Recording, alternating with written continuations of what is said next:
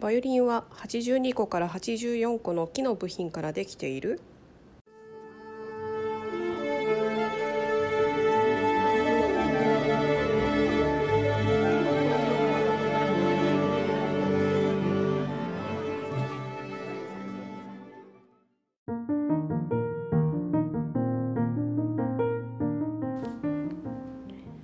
はい始まりました。久美バイオリンムジカフェリディオパーソナリティはバイオリン奏者の藤平久美です。先ほどバイオリンのパーツを数えていたんですけれども、えー私のバイオリン何度も数えても30個ぐらいのパーツまでちょっと数えられなくて私が小さい時に師匠の家でユーディ・メニューインの「バイオリンを語る」という本の楽器製作者のエティエンヌ・バテロさんという方が書いてる「バイオリンは82個から84個の木の部品からできています」という文章がちょっとどの部品を入れれば82個ぐらいになるのかいつも不思議に見ていました。バイオリンの木の種類は何を使っているかは知っていますか？使用される木は裏板と横板渦巻きはカエデ表板は松指板は黒炭という木の種類で基本的にはできています。そのぐらい、えバイオリンはこう繊細にできていてであるこのバイオリンのパーツも人の体と同じ名称で呼ばれています。渦巻きバイオリンの渦巻きがあるところはヘッドと言いますしバイオリンの指板があるバイオリンの指で押さえる部分はネックと言いますしこのバイオリンの本体の曲線を描いているところはボディもう体そのものですね。なのでもうこれは湿度でも乾燥しても音の変化もありますしもう細心の注意を払って大事に扱った方がいいということですね。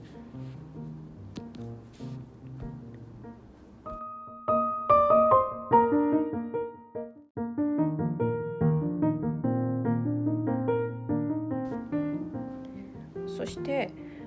えー季節的なバイオリンの取り扱いもとても重要でこれから夏に向けてでしたら夏の梅雨の時期ですと湿気がすごくって木があの湿気を吸収してしまいがちになるので除湿も必要ですし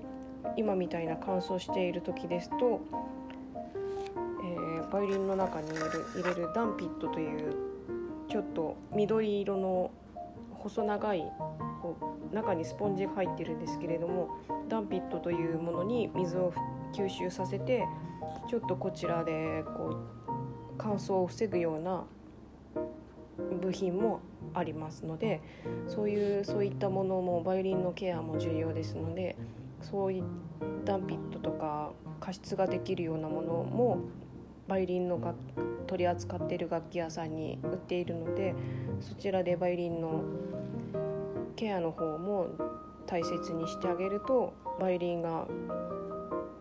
健康で健康を保っていられるのでそういった部分も重要だと思います。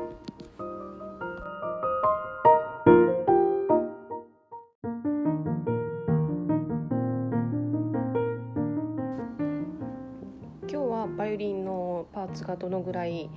こうたくさんのパーツでできているかということをお話しさせていただきました。